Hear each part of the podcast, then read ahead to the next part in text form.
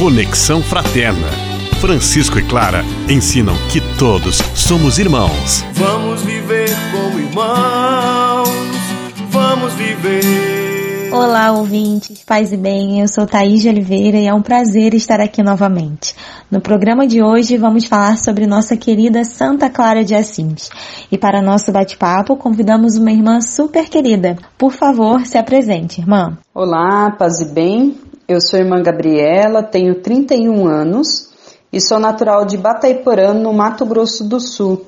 Eu sou religiosa da Congregação das Irmãs Franciscanas de Nossa Senhora Aparecida, uma congregação de fundação brasileira, e atualmente estou em Campo Grande, no Mato Grosso do Sul, a caminho de uma nova missão em Porto Esperidião, no Mato Grosso. Fale um pouco, irmã Gabriela, sobre quem foi Santa Clara. Então, Santa Clara nasceu no ano de 1194 em Assis, na Itália. Era filha do, de uma nobre família dos Favaroni. Sua mãe era uma mulher de uma fé muito grande, é, de grande humanidade e se dedicava às obras de caridade. À medida que Clara foi crescendo, intensificava nela o chamado de Deus, que é exemplo de São Francisco de Assis, ela seguiu as pegadas de Jesus Cristo. Clara renunciou às riquezas e todo tipo de privilégios que poderia desfrutar como uma dama nobre,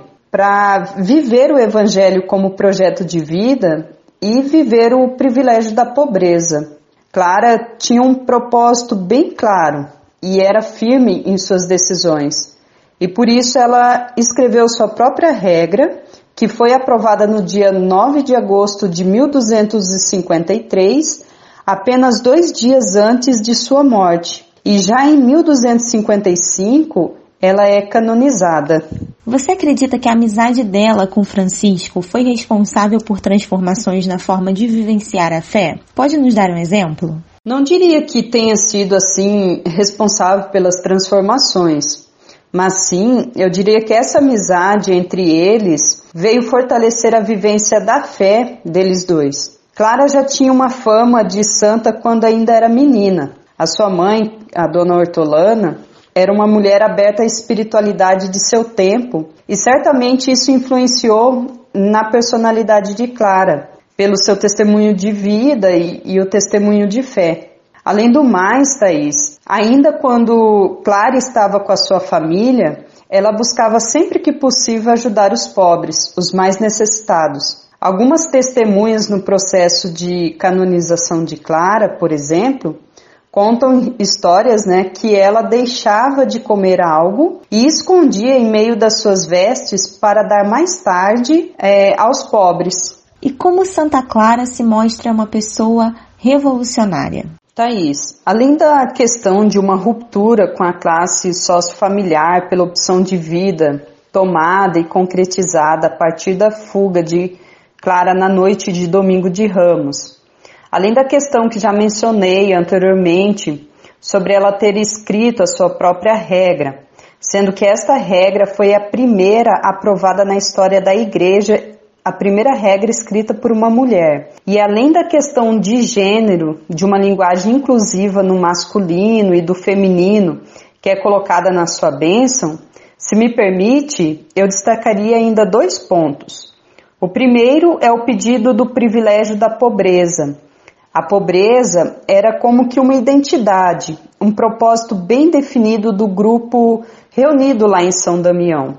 Dentro de todo o contexto que havia na época para os mosteiros, Clara solicita o privilégio da pobreza, o privilégio de viver sem nada de próprio, viver sem propriedades. E o segundo ponto tem a ver com a irmandade. Assim como a pobreza, também a irmandade é vivida como forma de vida. No mosteiro não havia distinção de classe social, de idade ou de serviço. Clara, ela incentiva uma participação corresponsável das irmãs, como meio para construir a irmandade, e cria canais e estruturas que garantam a realização concreta da Irmandade no cotidiano. Qual é, irmã Gabriela, a maior contribuição de Santa Clara para a espiritualidade franciscana? Penso que seja a contemplação, Thaís.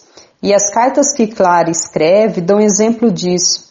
Elas são fontes privilegiadas para conhecer a sua espiritualidade, que tem como eixo central o segmento de Jesus Cristo pobre e crucificado, e traz uma riqueza e simbologia imensa. Clara convida, por exemplo, a sua amiga e co-irmã, irmã Inês de Praga, a olhar, a considerar e a contemplar Jesus Cristo, o seu esposo, todos os dias e a espelhar-se nele para enfeitar-se toda, interior e exteriormente. E aqui, no seu todo, a pessoa é transformada. E para terminar, qual lição de vida de Santa Clara nós podemos deixar para os jovens atualmente? Thaís, eu ainda perguntaria, sabe?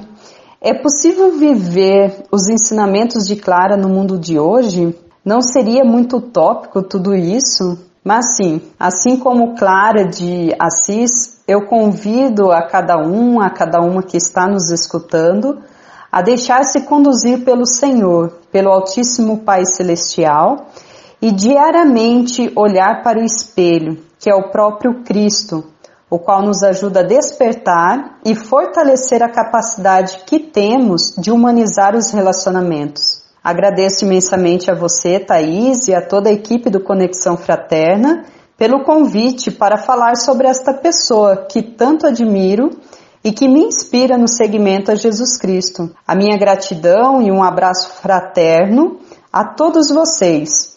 O Senhor esteja sempre com vocês e oxalá estejam vocês também sempre com Ele. Paz e bem. Foi um prazer imenso ter você conosco, irmã Gabriela. Espero receber você mais vezes no Conexão. Bom, ouvintes, eu vou ficando por aqui. Não deixem de seguir as nossas redes sociais no arroba Conexão Fraterna. Até a próxima. Paz e bem.